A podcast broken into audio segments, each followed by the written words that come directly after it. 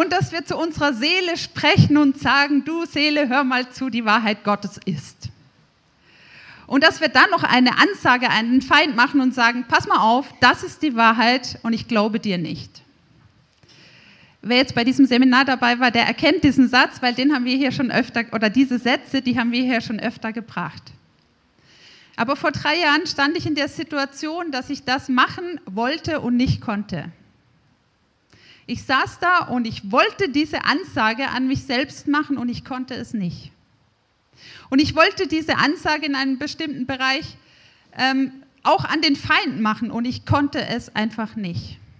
Und ich saß da und ich habe geheult. Passiert mir dann öfter schnell. Ähm, ich saß da und ich habe geheult und ich war wieder mal verzweifelt über mich. Und alle anderen im Raum, die da mit waren, haben es geschafft und ich habe es wieder nicht geschafft. Und es hat in eine tiefe Wunde bei mir reingehauen, die da eigentlich schon immer war. Ich schaffe es nicht. Ich schaffe es einfach nicht. Naja, die Situation ging rum. Man kann Sachen ja auch verdrängen. Ich bin da eigentlich auch ziemlich gut drin. Aber manchmal poppen die Sachen ja wieder durch. Und so gab es im Laufe der Zeit danach immer wieder ähm, Situationen, die mich herausgefordert haben, tatsächlich so eine Ansage an den Feind zu machen und zu sagen, äh, die Wahrheit Gottes ist. Und ich glaube dir jetzt einfach nicht mehr. Aber jedes Mal, wenn ich wusste, ich soll einmal aufstehen und diese Ansage machen, kam dieses Gefühl von damals. Und dieses Gefühl, versagt zu haben. Und dieses Gefühl von, es wird wieder so sein und ich werde es wieder nicht schaffen. Und das hat eine mega Angst in mir ausgelöst, mit allem, was mit diesem Thema zu tun hat. Und schon wenn ich daran gedacht habe, habe ich dieses Gefühl gehabt und ich wusste, dieses Thema umgehe ich mit einem weiten Bogen. Obwohl ich wusste, dass mir genau in diesem Punkt Leben gefehlt hat. Vielleicht kennt ihr solche Sachen auch. In dieser Zeit hatte ich ein Problem mit meiner Schulter und ich war bei der Physio muss man ja immer so spannende Übungen machen. Und das ging schon besser mit meinem Arm. Ich konnte ihn schon so weit heben. Also das Problem war, dass ich den nicht hochgekriegt habe. Ich konnte ihn so weit heben. Und an diesem Tag bei der Physio hat dieser Physiotherapeut zu mir gesagt, ja, jetzt heben Sie doch mal den Arm weiter. Und ich habe gesagt, nee, das geht nicht weiter, das tut mega weh. Dann hat er nochmal mich ein paar Übungen machen lassen. Dann hat er gesagt, ist das der Schmerz, der wehtut, oder ist es die Angst vor dem Schmerz? Und zuerst, ganz kurzen Moment, habe ich gar nicht gecheckt, von was er redet. Aber dann hat es bei mir Klick gemacht. Und ich dachte, wenn es der, nur die Angst vor dem Schmerz ist, heißt es ja, da ist gar kein Schmerz. Und dann hat er mich ermutigt, den Arm einfach weiter zu heben. Und ich dachte, ich spüre nicht richtig, weil ich konnte den Arm weiter heben. Hier irgendwo hat es angefangen weh zu tun, aber nicht hier. Und dann hat er gesagt, das ist ganz typisch. Der Körper hat schlechte Erfahrungen gemacht und diese schlechten Erfahrungen nimmt er und speichert ab, tut weh, also stopp. Und aus diesem Grund können Sie Ihren Arm nicht weiterheben, obwohl Sie es eigentlich können. Also einmal diese Angst vor dem Schmerz überwinden und dann ist da viel mehr Bewegungsfreiheit und Lebensqualität. Und ich dachte so, wow, das war in diesem Moment tatsächlich eine Predigt für mich. Weil es nicht nur meinen Arm in diesem Moment betroffen hat, sondern weil ich gemerkt habe, das ist irgendwie ein Lebensprinzip von mir. Die Angst vor dem Schmerz, die Angst vor negativer Erfahrung, dass es wieder so werden könnte, hält mich davon ab, einen Schritt zu tun. Und hält mich davon ab, in Lebensqualität zu leben, die eigentlich für mich da ist. Und in einer Bewegungsfreiheit oder ich sage mal Freiheit zu leben, die eigentlich für mich da ist. Ich weiß nicht, ob ihr das kennt, aber ich vermute, fast jeder von euch wird das kennen. Und diese Situation bei dem Physiotherapeuten hat mich veranlasst, nach Hause zu gehen und zu sagen, so, jetzt stehe ich auf. Und jetzt mache ich eine Ansage an den Feind. Und ich danke Gott und ich mache eine Ansage an mich. Und ähm, was danach passiert ist, war ein Prozess, aber ich habe wirklich diese Lebensqualität zurückgekriegt oder neu gekriegt, weiß ich nicht. Eine Freiheit gekriegt, die ich nicht gekannt habe.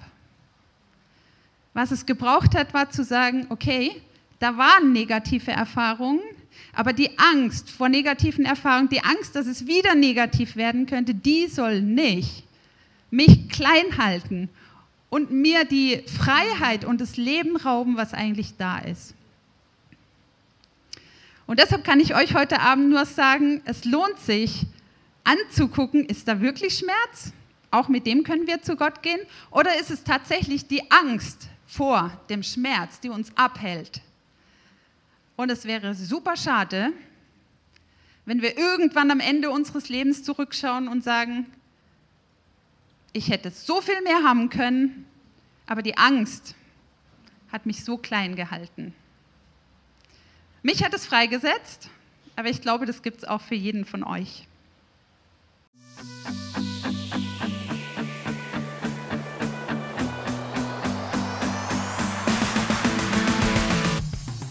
Hallo und herzlich willkommen zum Podcast der Kirche im Upper Room. Schön, dass du reinhörst. In diesen Special-Folgen möchten wir mit euch ein Thema teilen, das uns sehr am Herzen liegt. Leben im Geist. Darin geht es darum, wie wir unsere neue Identität in Christus entdecken können und was es eigentlich wirklich bedeutet, im Königreich Gottes zu leben. Ihr hört im Folgenden die Seminarreihe Leben im Geist des Gebetshauses Hamburgs. Wir wünschen euch viel Spaß.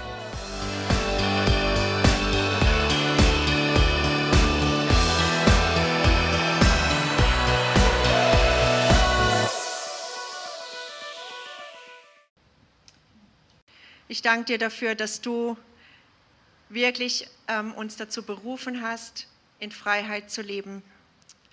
Wirklich für die Freiheit, die herrliche Freiheit der Kinder Gottes. Und ich bete jetzt, Heiliger Geist, dass du kommst und heute Abend einfach unter dem Wort Gottes und unter der Wahrheit uns in die Freiheit hineinführst. Herr, jeden da, wo, wo er das braucht. Und ich danke dir, Jesus, dass du hier bist. Ich danke dir, dass, dass wir uns einfach zu dir versammeln dürfen und hören, was du sagst. Und danke, dass dein Wort wirklich Kraft ist und Geist ist und Leben ist. Amen. Kämpfe den guten Kampf des Glaubens, sagt Paulus zu Timotheus. Kämpfe den guten Kampf des Glaubens. Wir werden heute Abend über Kampf reden, aber ich möchte das schon mal vorausschicken, dass es ein guter Kampf ist. Kämpfe den guten Kampf des Glaubens, sagt äh, Paulus zu Timotheus. Vergiss nicht, dass du dich in einem Kampf befindest. Und das möchte ich uns heute Abend auch sagen. vergiss nicht, vergesst nicht, lasst uns nicht vergessen, dass wir uns auf einem Kriegsschauplatz befinden. Äh, ich weiß, dass wir hier in Deutschland, in, in unserer Generation, wir kennen keinen Krieg. Und jetzt, ich glaube, mit diesem Krieg in der Ukraine ist plötzlich Kriegsgeschehen näher gerückt, ja, als es in den letzten Jahrzehnten ähm, so war. Und wir haben das auch jetzt gemerkt in den Nachrichten. Also unsere Bundeswehr ja, äh, man, man, man hat festgestellt, dass die Investitionen in unsere Bundeswehr, in die Verteidigung und in die Angriffssysteme ähm, vielleicht nur mangelhaft war in den letzten Jahrzehnten, einfach weil es irgendwie scheinbar nicht ähm, so wichtig war. Keine Notwendigkeit, ja. Und ich empfinde eine ähnliche Situation auch unter uns Christen, vor allem hier im Westen. Wir rechnen irgendwie nicht damit, dass Satan eigentlich ein viel schlimmerer Feind ist als jeder irdische Feind. Und wir nehmen kaum bis gar nicht wahr, dass wir selber als Christen wirklich der Schauplatz eines Kampfes sind. 1992 stand ich mit meinen 17 Jahren am Ganges in Indien. Und an diesem Morgen hat Gott seine Berufung, wirklich äh, mein Leben für dieses Land hinzugeben, auf mich draufgelegt und hat wirklich mein Herz für die Hindus gebrochen. Und es war nur ganz wenige Wochen vorher, da war ich auf einer Bergwanderung und äh, die ist total aus dem Ruder geraten. Und da bin ich abgestürzt, weil äh, wir bei Dunkelheit da, also ähm, es war wirklich auch ganz viel Dummheit dabei. Aber ich bin abgestürzt, so einen Abhang hinunter und ich bin wirklich kurz vor dem Abgrund bin ich liegen geblieben. In den Jahren danach, als, als ich dann auch ähm, so im Dienst war, da waren die Attacken und die Angriffe des Feindes sehr viel subtiler und damit auch sehr viel effektiver. Weil nämlich äh, der Belagerungszustand in meinem Leben und vor allem der Belagerungszustand meiner Seele ist eine Art Dauerzustand geworden. Verdammnis, Depression, Entmutigung. Und ich habe das einfach in Kauf genommen und ich hatte weder äh, Angriffswaffen noch Verteidigungswaffen in meinem Arsenal. Ähm, und ich habe einfach kooperiert mit diesem Zustand. Und ich habe mich in diesen Zustand ergeben, weil ich den Kampf überhaupt nicht wahrgenommen habe. Ich habe überhaupt nicht wahrgenommen, dass da überhaupt ein Kampf ist. Ja? Ich habe nicht wahrgenommen, dass das Reich Gottes eigentlich Friede, Freude und Gerechtigkeit im Heiligen Geist ist. Und dass als Kinder Gottes haben wir ein Recht darauf. Und alles, was nicht Frieden, Freude und Gerechtigkeit ist, das ist nicht Reich Gottes. Aber ich mir war das überhaupt nicht klar. Ein Grundsatz im Krieg ist, kenne den Feind. Ja, das habt ihr vielleicht auch schon mal gehört. Heute würde ich sagen, so wie Paulus, die Pläne Satans sind uns nicht unbekannt. Damals waren sie mir völlig unbekannt. Es gibt das Zitat von einem Militärstrategen, das heißt, kenne dich und deinen Feind, so brauchst du den Ausgang von 100 Schlachten nicht zu fürchten. Für den guten Kampf des Glaubens, in dem wir uns befinden, möchte ich dieses Zitat ein bisschen modifizieren. Kenne deinen Feind, das ist wirklich wichtig, aber kenne auch deinen Gott. Den Sieger über Hölle, Tod und Teufel und über die Macht der Sünde. So brauchst du den Ausgang von 100 Schlachten nicht zu fürchten. Wir sind berufen zu kämpfen und darum geht es auch heute Abend. Aber genauso sind wir berufen zu siegen. Weil Gott sei Dank, ja Gott sei Dank, der uns den Sieg gibt durch unseren Herrn Jesus Christus. Und darum möchte ich ähm, diese Frage dir heute Abend stellen oder uns heute Abend stellen. Sind wir uns bewusst, dass wir der Schauplatz eines Kampfes sind, weil Christus in uns lebt. Ich weiß, dass es kein bequemes Thema ist. Ja? Kampf ist irgendwie nie so bequem. Aber ich möchte das einfach nochmal wiederholen, was Paulus auch zu Timotheus sagt. Da ist ein Kampf, aber es ist ein guter Kampf. Weil es, da ist einer, der uns den Sieg gibt. Paulus so, jetzt kommt nochmal die Bibelstelle. Paulus an Timotheus, kämpfe den guten Kampf des Glaubens. Ergreife das ewige Leben, zu dem du berufen worden bist und bekannt hast das gute Bekenntnis vor vielen Zeugen. Kämpfe, melde dich zum Kampf. Und das ist etwas sehr Bewusstes. Wir wollen keine Kampfverweigerer sein, sondern Melde dich zum Kampf, sagt Paulus zu Timotheus. Kämpfe den guten Kampf des Glaubens. David hat in einem der Psalmen gesagt, er, Gott, lehrte meine Hände das Kämpfen. Oder eine andere Übersetzung sagt, er lehrte mich, die Waffen zu gebrauchen. David war einer, der hat Flucht erlebt, der hat Bedrohung erlebt bis hin zur Bedrohung seines Lebens. Und als König Israels kämpfte er auch ähm, gegen viele feindliche Herrscher und Völker. Und wenn wir die Psalmen von David anschauen, dann sehen wir, dass es in seinem Leben sehr viel Angst gab. Es gab sehr viel Einsamkeit, es gab Versuchungen. Aber immer wieder kommt dieses Aber. Aber ich habe mein Vertrauen, sagt David, auf den Herrn, meinen Gott gesetzt. Ja, in all diesen Schlachten. aber ich habe mein Vertrauen auf den Herrn, meinen Gott gesetzt. Das war sein Sieg. Sein Glaube und sein Vertrauen in seinen Gott. Das war der Sieg in den vielfältigen Schlachten auf sehr vielen verschiedenen Ebenen in seinem Leben. Warum Kampf? Weil Gott einen Widersacher hat. Und wir reden jetzt auch ein bisschen über diesen Widersacher, weil die Pläne des Feindes, es ist gut, wenn sie uns nicht unbekannt sind. Der Widersacher ist der Teufel.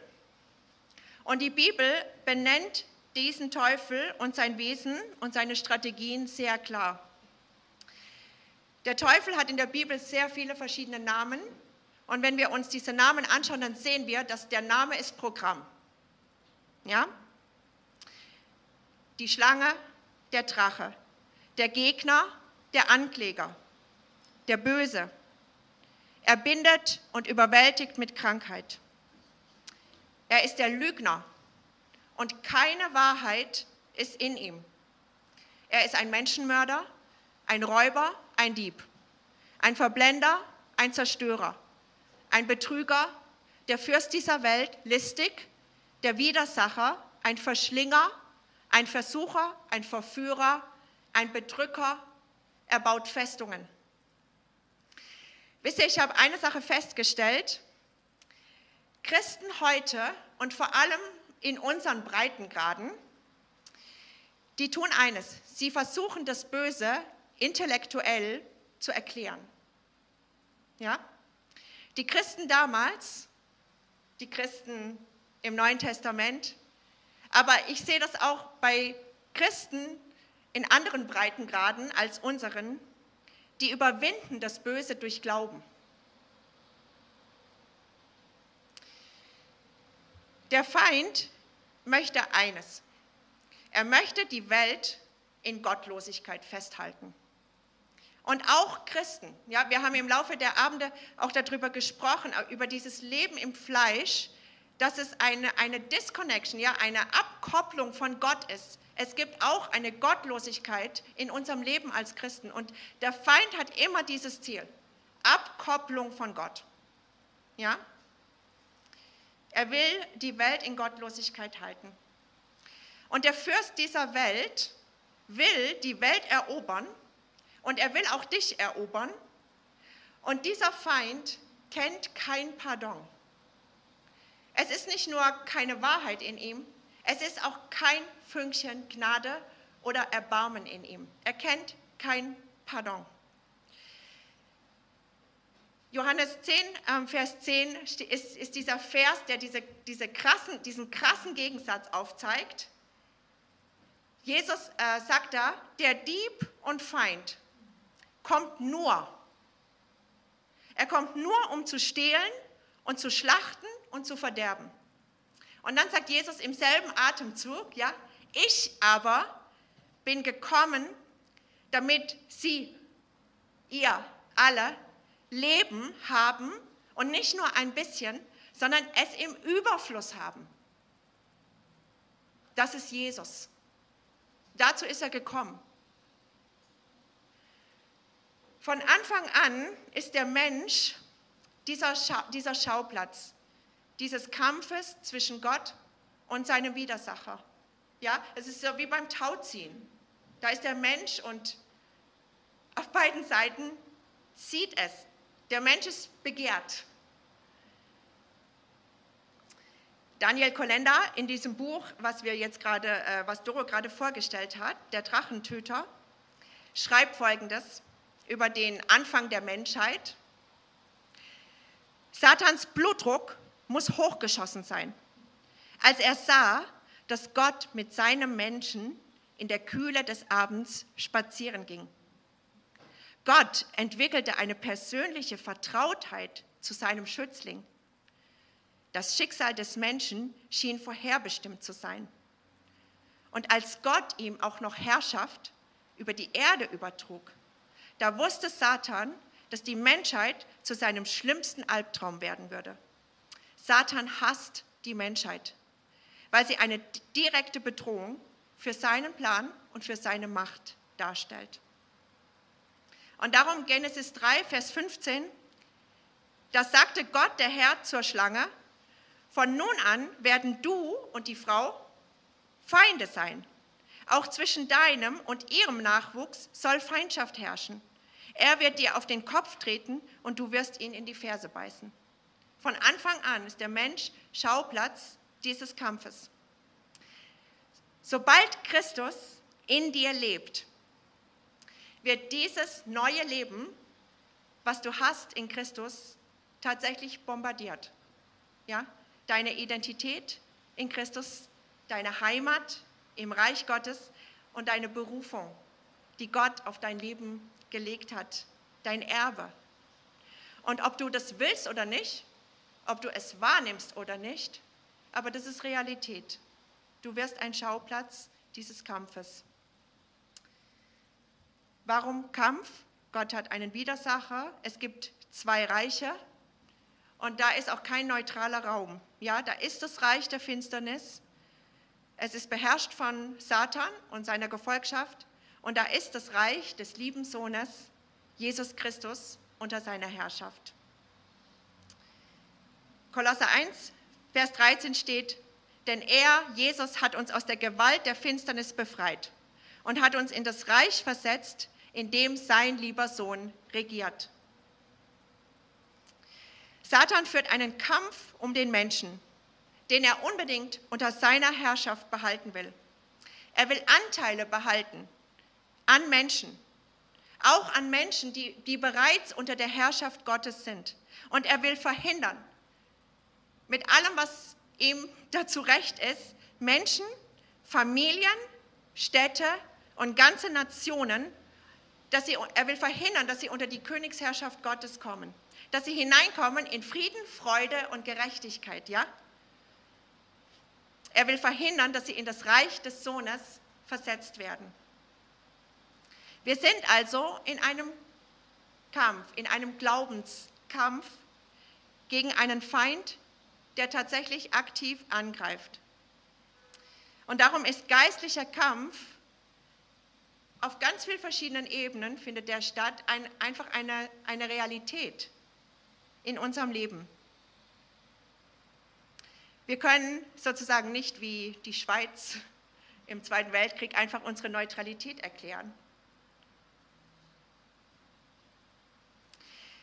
Paulus hat an die Thessalonicher im Wissen darum ähm, geschrieben, an, an, diese Gemeinde in Thessaloniki, die, die, ähm, oh nein, die er gegründet hat, oder ich bin gar nicht sicher, ob er sie gegründet hat. Okay, aber er hat geschrieben, das ist auch der Grund, weshalb ich es nicht länger aushalten konnte, nichts von euch zu hören und weshalb ich Timotheus zu euch geschickt habe. Er sollte mir berichten, ob euer Glaube all diesen Angriffen standgehalten hat oder ob euch der Versucher zu Fall bringen konnte. Dann allerdings wäre all unsere Arbeit vergeblich gewesen. Eine ganz normale Realität. Und Paulus hat nachgefragt, weil es ihm am Herzen lag. Jetzt kommt aber die gute Nachricht. Die gute Nachricht ist, wir sind berufen zu kämpfen aber wir sind mit, diesem, mit dieser Berufung zum Kampf, und deswegen ist es ein guter Kampf, wir sind berufen dazu, zu siegen. Paulus sagt, es ist ein guter Kampf. Und du darfst davon ausgehen, dass ein anderer schon gesiegt hat über diesen Satan, über diesen Feind und über sein gesamtes dämonisches Heer 100% Triumph. Jesus hat am Kreuz gerufen, es ist vollbracht. Und damit war alles vollbracht. Der Sieg über die Hölle, über die Macht der Sünder, über den Tod, über den Teufel und über alle seine Machenschaften. Einer hat gesiegt.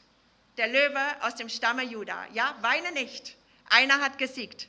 Jesus Christus. Kolosser 2, ähm, Vers 15 steht, auf diese Weise wurden die Mächte und Gewalten entwaffnet. Sie wurden entkleidet. Ja, in ihrer Ohnmacht wurden sie bloßgestellt, als Christus über sie am Kreuz triumphierte. Christus hat Satan alle seine Waffen abgenommen. Und keine seiner Waffen hält stand gegen Christus. Und du bist in Christus. und er ist in dir. Und 1. Johannes 3, Vers 8, ich, ich lese jetzt alle einmal diese coolen Verse. Doch der Sohn Gottes ist gerade deswegen in die Welt gekommen, um die Werke des Teufels zu zerstören. Und Hebräer 2, Vers 14 steht über Jesus, um durch den Tod den zunichte zu machen, der die Macht des Todes hat, das ist der Teufel. Christus hat also nicht nur die Werke Satans zerstört, sondern er hat den Teufel selbst zunichte gemacht. Und dieser Christus ist in dir. Wisst ihr, Satan kann niemals rückgängig machen, was Jesus am Kreuz vollbracht hat. Er kann die Kraft des Kreuzes, des Todes und der Auferstehung Jesu um nicht einen Millimeter schmälern. Vollbracht ist vollbracht. Ja? Er kann das Kommen des Reiches Gottes und der Königsherrschaft Jesu, er kann es nicht verhindern. Und darum setzt er alles dran, dich von diesem Christus zu trennen und das neue Leben in dir zu bombardieren. Deine Identität, ich sage es nochmal, deine Heimat, deine Berufung, dein Erbe. Der Kampf richtet sich gegen den Christus in dir. Er ist in dir und die Bibel sagt, der in dir ist, ist stärker als der, der in der Welt ist. Und der Kampf richtet sich gegen diese Wahrheit, dass du in Christus bist. In Johannes 14, ähm, Vers 30 steht ein interessanter Vers. Da sagt Jesus, viel werde ich nicht mehr mit euch reden können, denn der Herrscher dieser Welt hat sich bereits gegen mich aufgemacht. Es war eben kurz vor seiner Kreuzigung. Und dann sagt Jesus, er findet zwar nichts an mir, was ihm Macht über mich geben könnte. Eine andere Übersetzung sagt, in mir hat er gar nichts. Der Feind hat keinen Anteil an, an Jesus. Ja? Wisst ihr, wir, wir bieten dem Feind, also das ist ein, eigentlich ein, ein gutes Beispiel, wir, wir bieten dem Feind ganz viele Ösen, wo er mit seinem Karabinerhaken so reinhaken kann und dann anfangen kann zu ziehen. Ja? Er kann kommen mit seiner Anklage, er kann kommen mit seinen Lügen, weil er braucht nur loszulegen. Ja? Schau mal, Doro, das willst du alles schaffen. Diesen Berg wirst du niemals erklimmen. Oder, na Inga, wieder mal schneller geredet als gedacht. Das ist wirklich ein Grund, sich zu schämen. So wird es niemals was mit dir. Wisst ihr, unsere Vergangenheit, ja, unsere Beziehungen, unsere Schwächen, auch unsere Stärken, unsere Verletzungen, unsere Ängste, unsere, unser Gefühlsleben, ja, unser, unser ganzes Mindset, unsere Gedanken, das, das sind alles so Angriffsflächen. Und jeder hat so ein, ich sag mal, ein ganz individuelles Setting von, von Angriffsflächen, ja, von so Ösen. Und ihr kennt es bestimmt, wie sich das anfühlt, wenn der Karabinerhaken da einhakt und der Feind anfängt zu zuppeln. Und dann tanzen wir ganz schnell nach seiner Pfeife. Aber ich habe mir eine Sache angewöhnt. Also es ist nicht so, dass ich das immer dass das immer so schnell funktioniert, aber ich merke es auch manchmal nicht so schnell. Aber wenn ich das merke, wenn ich zum Beispiel merke, dass ich, dass ich wirklich so einen richtigen Anflug von Depression bekomme, wenn ich morgens aufwache und denke, oh nein, diesen Tag schaffe ich nie, dann, dann sage ich nein und ich bin in Christus. Und ich mag jetzt total schwach sein und dem Feind total viele äh, Ösen bieten, wo er jetzt da überall einhaken kann, aber ich bin in Christus und ich mache manchmal wirklich, sage ich einfach, Satan, weißt du was? Ich mag so schwach sein jetzt, aber an meinem Christus kommst du nicht vorbei, denn an ihm hast du keinen Teil. Da ist nichts, wo du anhaken kannst. Und wenn ich in Christus bin, wenn mein Leben und auch meine ganze Schwachheit und meine Sünde und was weiß ich, wenn ich damit in Christus bin, ja, an meinem Christus kommt der Feind nicht vorbei. Jemand hat gesagt, I am not in a crisis, I am in Christ. Das ist ein guter Satz, den könnt ihr euch merken. Das kann man auch sehr gut zum Feind sagen. I'm not in a crisis. I'm not in a depression, no, I'm in Christ. ja. Ähm, wir haben gesehen, Paulus sagt, die, ähm, die, die Pläne Satans sind uns nicht unbekannt. Und ich möchte, es erfüllt mich wirklich mit Freude heute Abend. Ich möchte, ich möchte wirklich euch vorstellen, die Geheimwaffe des Feindes.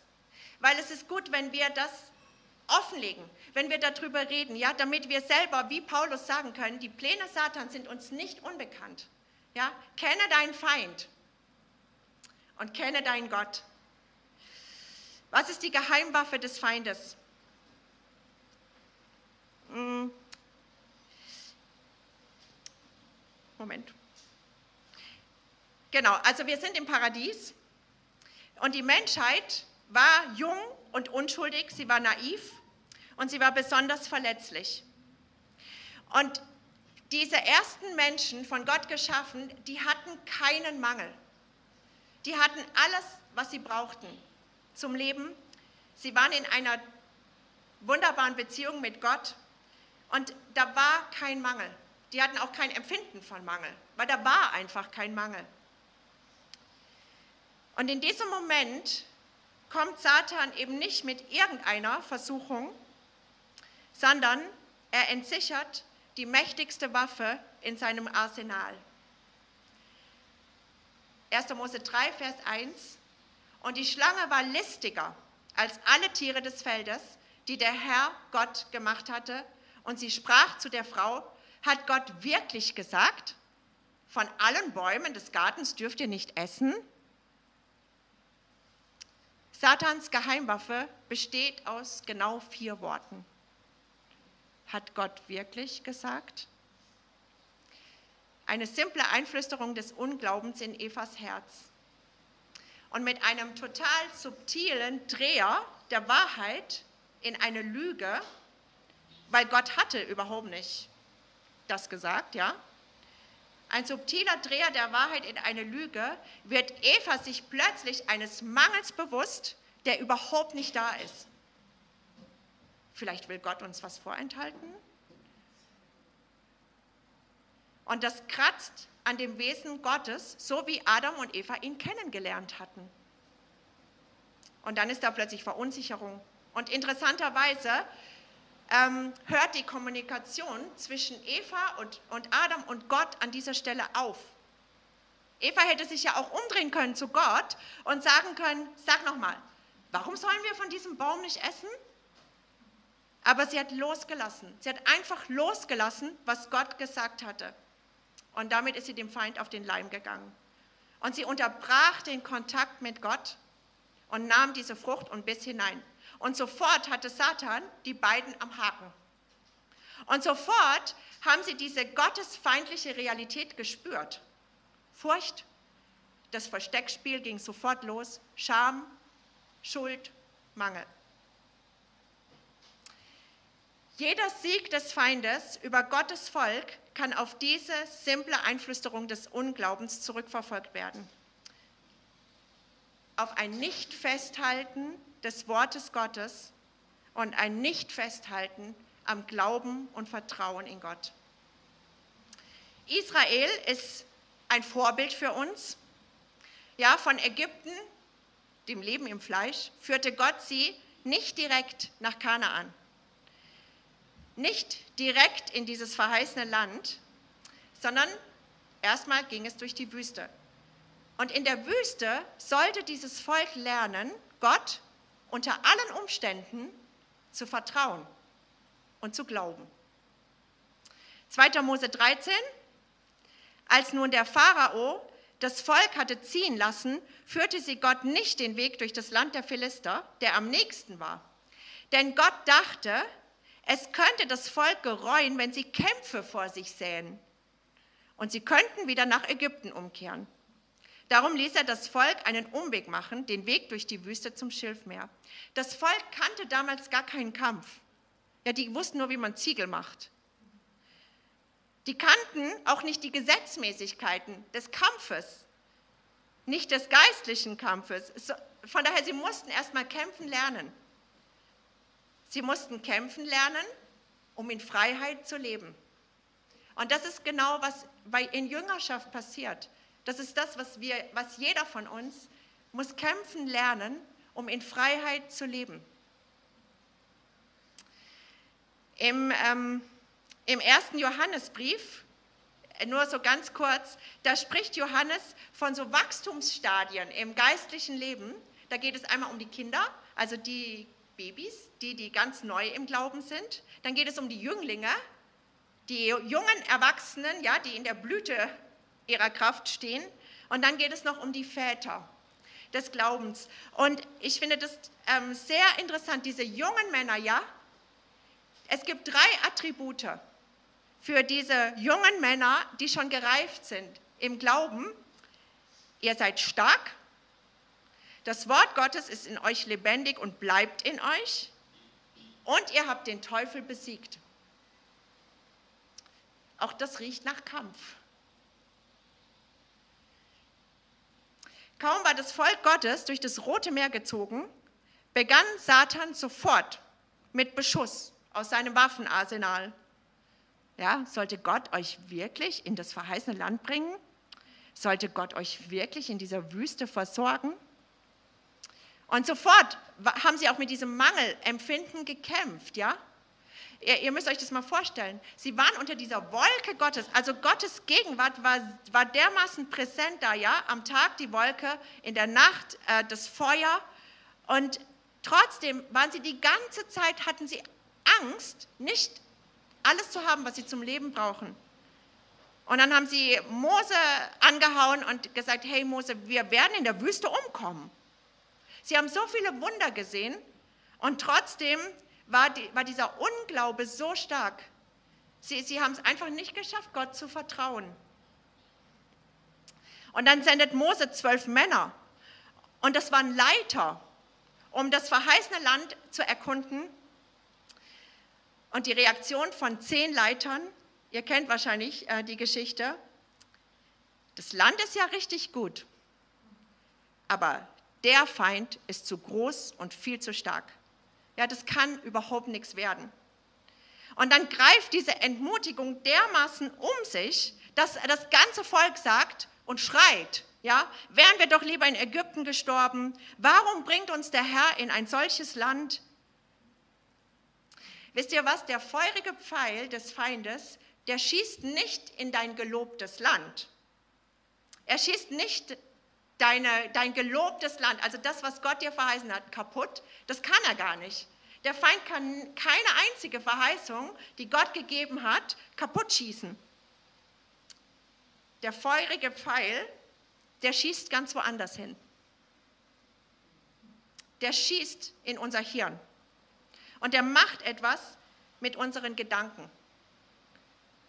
Und der bringt einfach Entmutigung ja, in, in das hinein, was wir denken und was wir glauben.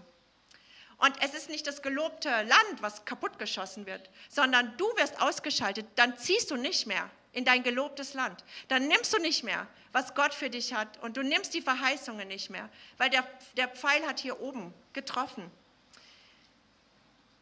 Der Kampf geht nie in erster Linie um, um das da draußen, sondern der geht um das da drin. Er geht darum, was glaubst du? Er geht darum, wie, wie siehst du die Welt?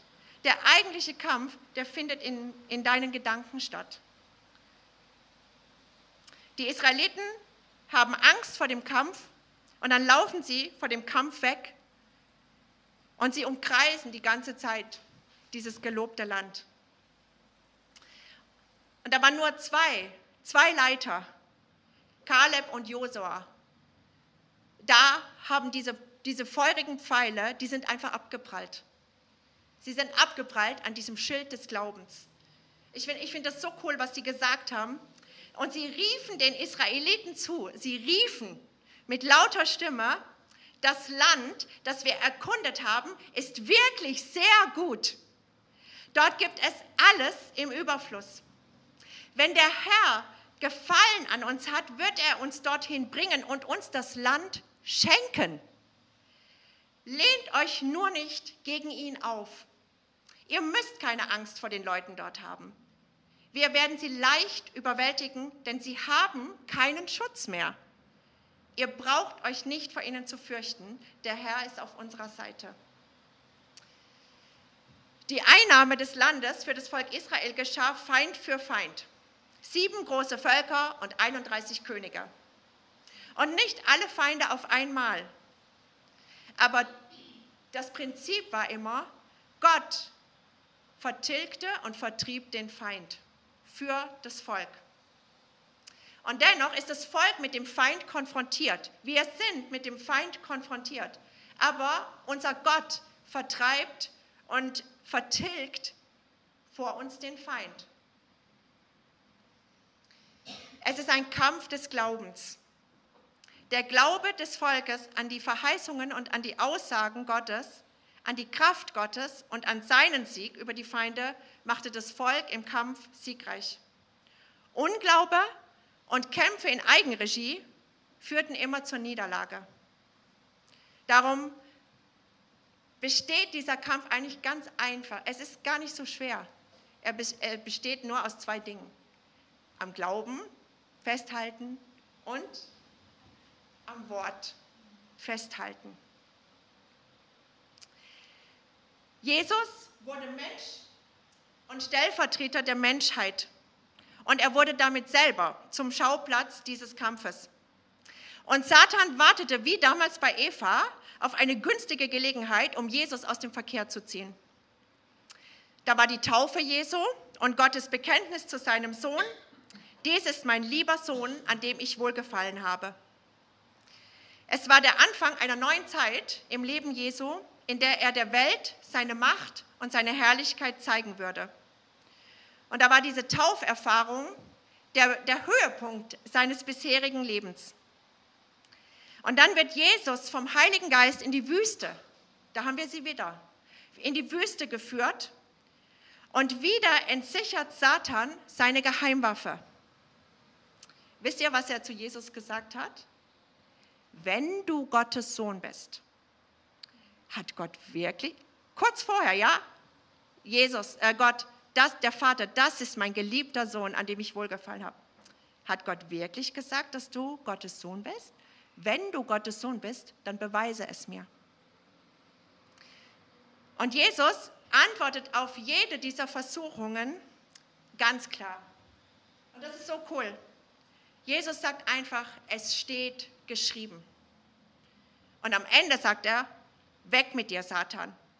Denn es heißt in der Schrift, bete allein den Herrn, deinen Gott an und diene nur ihm. Wisst ihr was? Unser Waffenarsenal besteht aus mehreren hocheffektiven Geheimwaffen. Aber die hocheffektivste, oder ich sage mal eine der hocheffektivsten Geheimwaffen in unserem Waffenarsenal ist die Bibel. Das ist Gottes Wort. Und Jesus nimmt dieses Schwert und er schlägt, er schlägt einfach damit zu, ja, dreimal. Es steht geschrieben. Es steht geschrieben. Es steht geschrieben. Ich finde das interessant. Jesus hält Satan nicht seine Tauferfahrung vor. Ja, als, als Reaktion auf diese Versuchung, sondern das Wort Gottes. Wir können, wir können Satan unsere Erfahrungen, unsere geistlichen Erfahrungen präsentieren, aber wisst ihr, wo, wo wir richtig fest und sicher stehen? Das ist auf diesem Wort. Es ist die ewige Wahrheit, die alles trägt. Es ist ein Kampf des Glaubens und es ist ein Kampf des Vertrauens. Und wenn du dein Glaube und dein Vertrauen auf Erfahrungen gründest, dann kannst du ganz schnell ins Wanken kommen. Aber wenn du dein Glauben und dein Vertrauen auf dieses Wort richtest, dann bist du immer auf der sicheren Seite. Luther hat gesagt, vertraust du deinen Gefühlen, kommst du um. Bleibst du am Wort, wirst du genießen. Wir haben es mit einem Feind zu tun, der angreift und er greift wirklich am liebsten mit seiner Geheimwaffe an. Und er wird dich nicht in Ruhe lassen. Darum möchte ich dich heute ermutigen, sei kein Wehrdienstverweigerer, sondern lerne dieses Schwert des Geistes zu schwingen und damit effektiv Vernichtungsschläge wirklich auszuführen. Epheser 6, ist ja diese ähm, prägnante Aussage von Paulus über den Kampf. Er sagt nur noch ein letztes. Lasst euch vom Herrn Kraft geben. Lasst euch stärken durch seine gewaltige Macht. Legt die Rüstung an, die Gott für euch bereithält. Ergreift alle seine Waffen.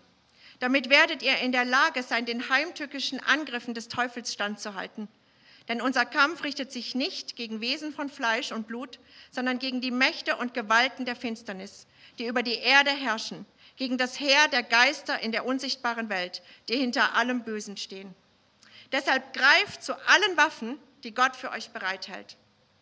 Wenn dann der Tag kommt, an dem die Mächte des Bösen angreifen, seid ihr gerüstet und könnt euch ihnen entgegenstellen. Ihr werdet erfolgreich kämpfen und am Ende als Sieger dastehen. Stellt euch also entschlossen zum Kampf auf. Weil er keinen Teil hat an Christus, weil wo Christus herrscht, ist der Teufel entwaffnet und machtlos und besiegt, versucht er eben auf diese, dieselbe subtile Art wie, wie beim Volk Israel, ähm, wie bei Adam und Eva, das Volk Gottes durch Unglauben von Christus abzukoppeln und damit Anteile zu behalten. Und Sieg oder Niederlage im Kampf gegen diesen Feind entscheiden sich beständig daran, immer das Gleiche.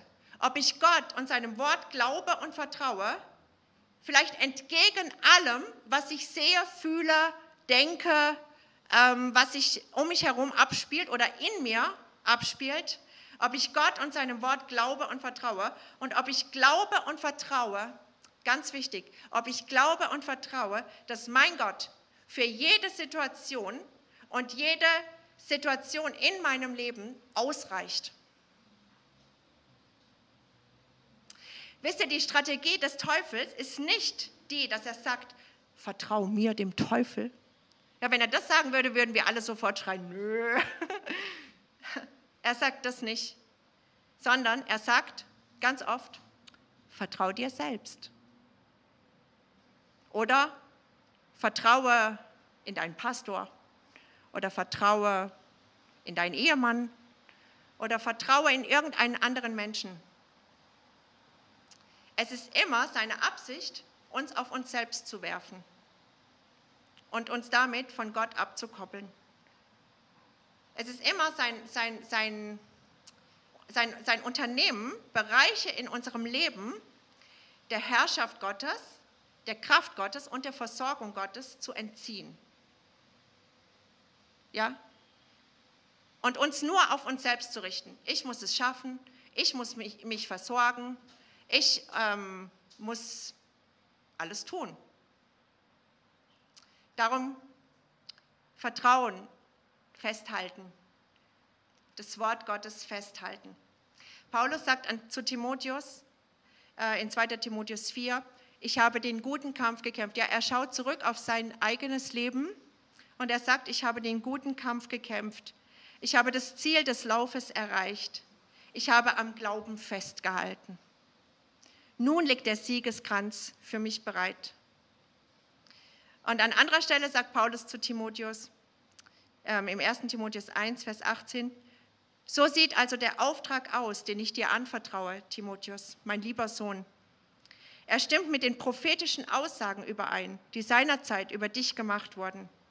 Gestärkt durch diese Zusagen sollst du den guten Kampf kämpfen, indem du am Glauben festhältst. Das Wort festhalten und den Glauben festhalten, wisst ihr, das bedeutet nicht, dass, das, dass wir das in eigener Kraft irgendwie schaffen müssen. Ich möchte euch mal ein Beispiel äh, kurz sagen, was, was mir irgendwie so im Gedächtnis geblieben ist. Ich bin als Kind, war ich im Skikurs, ja, im Allgäu. Und dann mussten wir immer Schlepplift fahren. Und ich fand Schleppliftfahren überhaupt nicht cool. Das hat mir schon immer irgendwie Sorgen bereitet. Und ähm, da, also da hat man ja so zwei Bügel, ne? Und da setzt man sich auf die Bügel.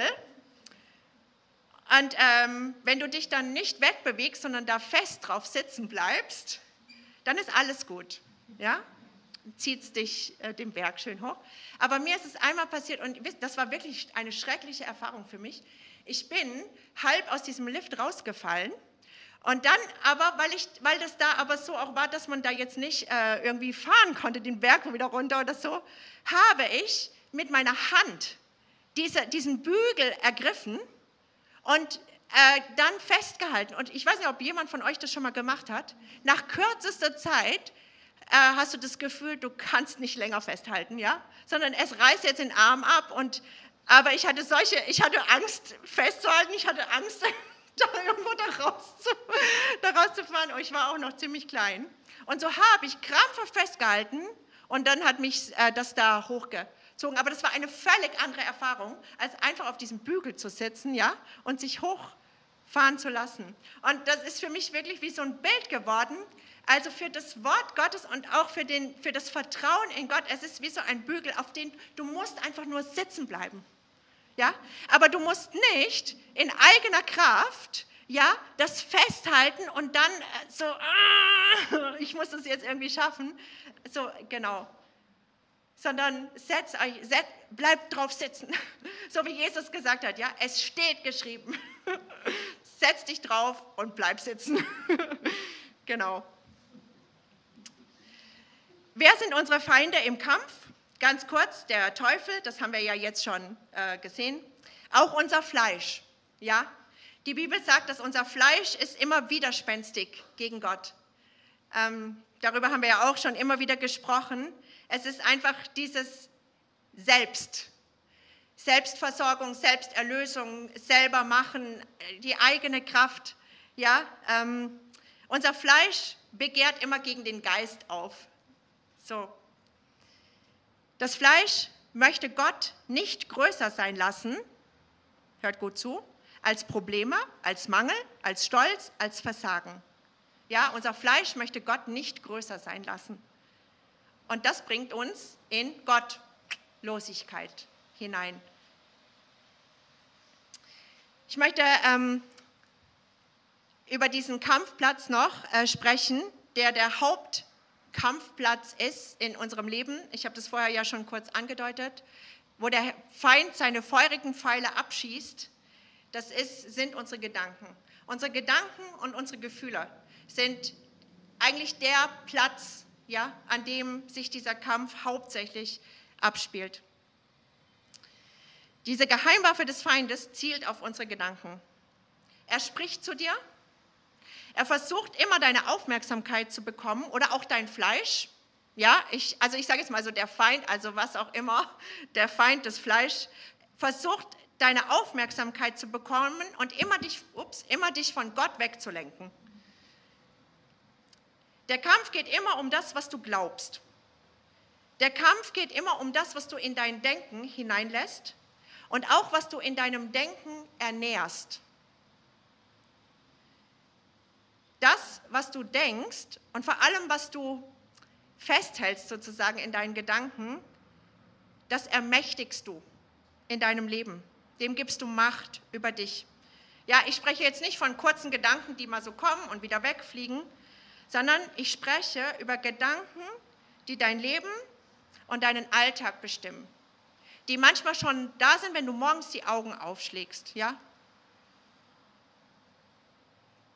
Zum Beispiel, bin ich gut genug, ja?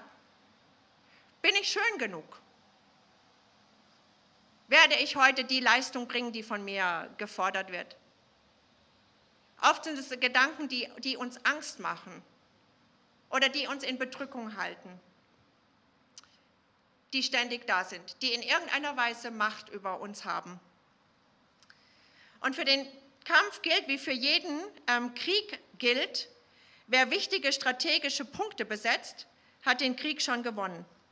Sind strategisch wichtige Punkte vom Feind besetzt, ich sage mal hier oben, dann ist es schwer zu siegen. Satan zielt immer mit zwei Hauptstrategien auf unsere Gedanken. Und das eine ist Anklage und das andere ist Lüge. Lüge, Verführung und Verblendung wir dürfen nicht vergessen, es ist keine Wahrheit in ihm.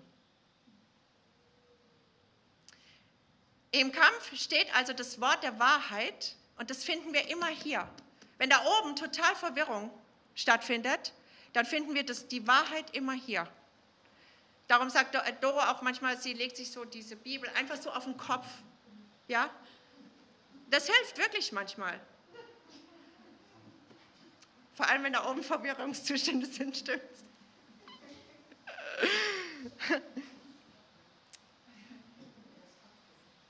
ja, genau. Gedanken können aus ähm, drei Quellen stammen. Also einmal von Gott, von hier, von seinem Wort, von dem, was er sagt. Dann unser Fleisch, ja, bringt Gedanken hervor. Eigentlich aus vier Quellen. Aus der Welt, ja, was an uns herangetragen wird. Und dann auch noch Satan, der Feind bringt Gedanken in uns hervor oder wie so injiziert Gedanken. Gedanken und Gefühle sind weder frei noch neutral. Hinter jedem Gedanken steht eine Macht und Gefühle entstehen eigentlich auch durch Gedanken. Durch Gedanken, die uns lange prägen. Ähm, die bringen ein, ein bestimmtes Gefühlssystem auch hervor. Ja? Der Feind ist extrem geduldig darin, wenn es darum geht, solche Lügensysteme in uns zu pflanzen. Und oft macht er das sogar über, über Generationen hinweg. Ganze Nationen sind auf solche Lügen des Feindes aufgebaut. Ja? Zum Beispiel die indische Nation ist von dieser Lüge durchtränkt, dass Mädchen und Frauen wertlos sind. Das hat der Feind über Generationen gebaut in diesem Land. Das ist eine Festung der Lüge des Feindes, die extreme vernichtende Auswirkungen hat. Er baut solche Festungen der Lüge in, in ganzen Nationen, in Communities, in Familien und auch individuell in, in einzelnen Personen. Ja, ich, ich habe sehr lange mit so einer Lügen, Festung gelebt oder ich denke sogar in meiner, in meiner Familie ist das so eine Festung. Dieses, wir müssen, auch als Familie, wir müssen perfekt sein, ja? Wir dürfen keine Fehler machen und vor allem, wir dürfen nach außen keine Schwäche zeigen. Und das war immer verbunden mit, mit Leistung. Und, und das, hat, das, war, das, war, das hat unsere Familie geprägt. Satan kennt uns und er weiß ganz genau, wo wir entweder persönlichkeitsbedingt oder auch oft verletzungsbedingt, wo wir anfällig für seine Lügen sind. Ja, wie ich vorher gesagt habe, das sind die Ösen und da hakt er sich ein. Er zielt oft ab auf solche Pendeltüren, wo wir auch nicht so richtig wissen, auf welcher Seite wir, wir uns jetzt stellen, wo auch die Zweifel sind. Ja? Oft auch die Zweifel an, an Gottes Wort oder an Gott selber. Oft gibt er uns Gedanken ein, als seien es unsere eigenen Gedanken. Mit diesem Ziel, ähm, solche Lügen in unserem Denken zu pflanzen und ähm, wirklich solche, solche Festungen zu errichten, mit denen wir uns dann so arrangieren und in denen wir leben. So nach dem Motto, so bin ich halt. Ja, so depressiv, so schwermütig, so ängstlich, so bin ich halt. Ich muss jetzt irgendwie lernen, damit zu leben. Und dann entwickeln wir auch so Strategien, ne, die uns in diesen Mustern irgendwie überleben lassen. Ja? Der Feind möchte, dass wir immer zu gottlosen Beurteilungen kommen. Er versucht unser Denken zu manipulieren und uns mit seinen Worten und den Worten unseres Fleisches also diese gottlosen Natur, zu bombardieren. Darum komme nie zu einer Beurteilung mit der Sicht auf das Böse, sondern lerne das immer Gottes Perspektive einzunehmen und nicht vom Bösen her ähm, diese Perspektive einzunehmen. Nimm die Perspektive seines Wortes ein, seiner Wahrheit, seines Wesens, seiner Person. Satan baut Festungen in unseren Gedanken die sich gegen Gott erheben. So wie, wie wir es gesehen haben bei diesen Kundschaftern, ja? Sie haben einfach Gott nicht vertraut. Wie kannst du uns nur überhaupt in dieses Land reinbringen? Ja, das ist vom Feind besetzt, das wird nie was. Ähm, ein Vers, den ich da vorlesen möchte, ist 2. Korinther 10. Die Waffen, mit denen wir unseren Kampf führen, sind nicht die Waffen dieser Welt. Es sind Waffen von durchschlagender Kraft, die dazu dienen, im Einsatz für Gott feindliche Festungen zu zerstören. Mit diesen Waffen bringen wir eigenmächtige Gedankengebäude zum Einsturz und reißen allen menschlichen Hochmut nieder, der sich gegen die wahre Gotteserkenntnis auflehnt. Das ganze selbstherrliche Denken nehmen wir gefangen, damit es Christus gehorsam wird. Das heißt nichts anderes, als Paulus beschreibt diese Gedankenfestungen. Das ist alles, was sich gegen Gott und gegen seine Wahrheit erhebt, ja?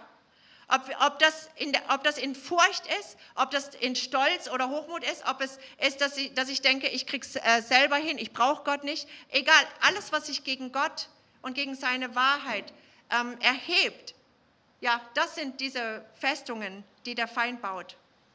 Und wir sind dazu aufgerufen, sie niederzureißen. Offensichtlich reißt nicht Gott sie nieder, sondern Paulus sagt, wir reißen sie ein. Gott hat uns Waffen an die Hand gegeben, die, die dafür geeignet sind. Wir müssen nicht ähm, in diesen Gedankenfestungen drinbleiben. Wir müssen nicht in diesen Lügen drinbleiben.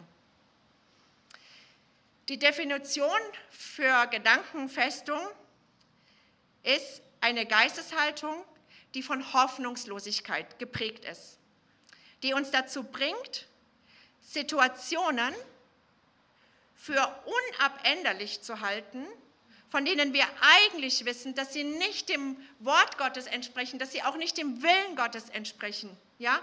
Das ist zum Beispiel diese Angst, wenn, wenn, wir, wenn wir Angst in unserem Leben haben, Angst vor Versagen. Ja? Ähm, Gottes Wort sagt, die vollkommene Liebe treibt die Furcht aus. Wir, wir sind dazu berufen, nicht in Furcht zu leben sondern wir dürfen furchtlos leben.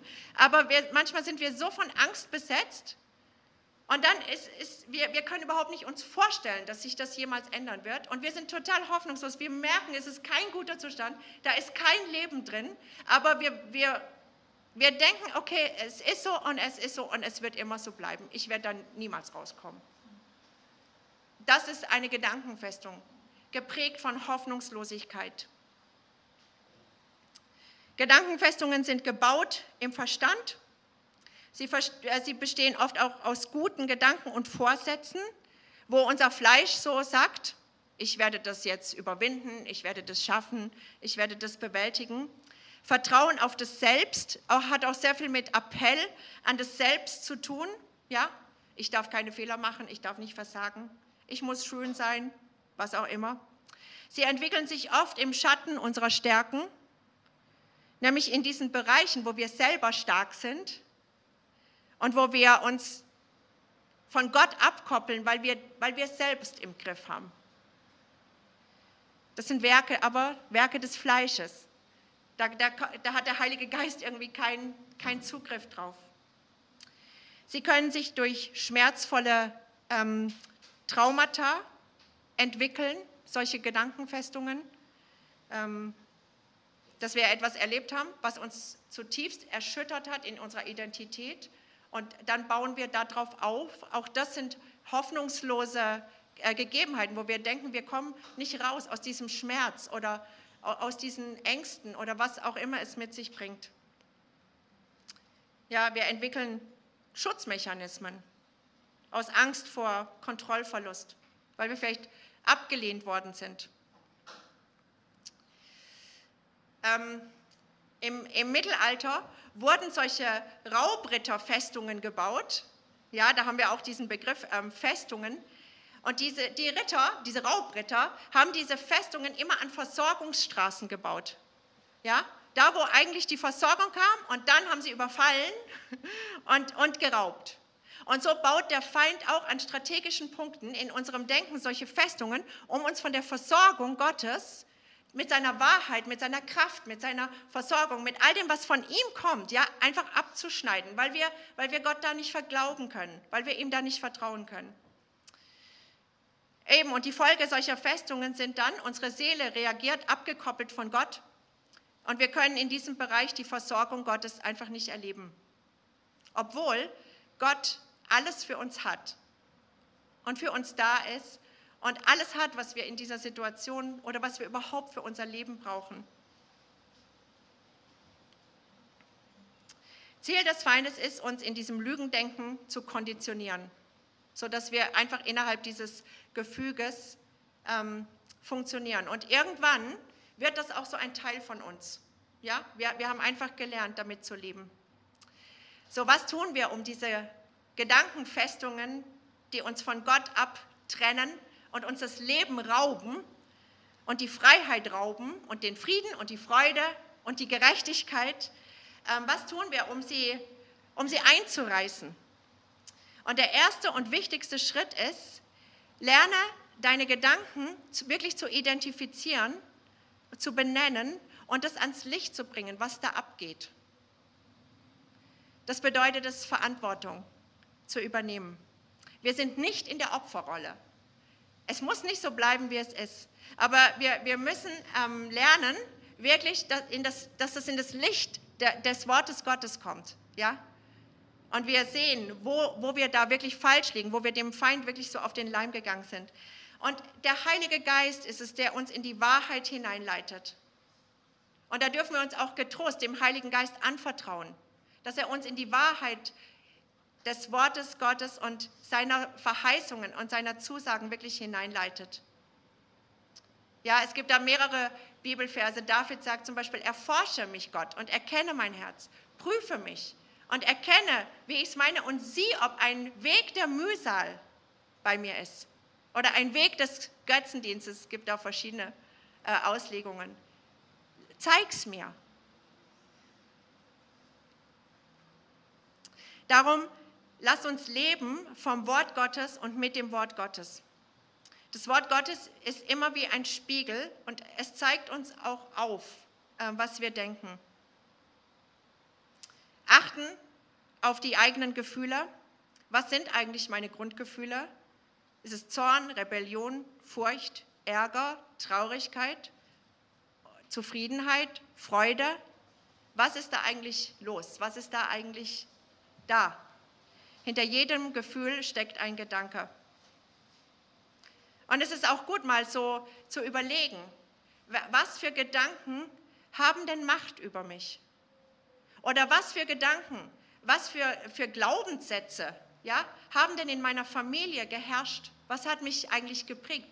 Was sind eigentlich meine Werte? Wonach lebe ich? Wonach versuche ich eigentlich die ganze Zeit mich auszustrecken? Ja? Was ängstigt mich? Was bereitet mir Furcht? Was ist mit Hoffnungslosigkeit besetzt in, in meinem Leben? Welcher Bereich?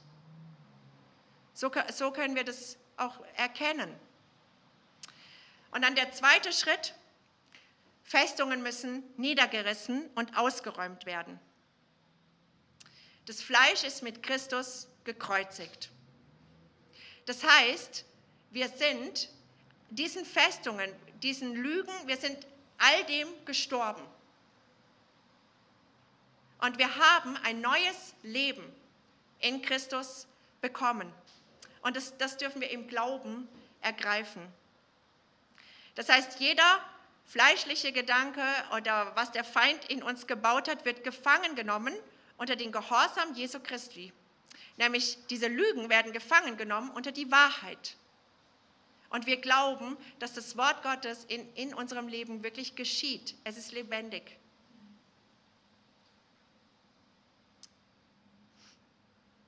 Der Geist und die neue Schöpfung, die sich aus Gott nährt, sollen stark werden.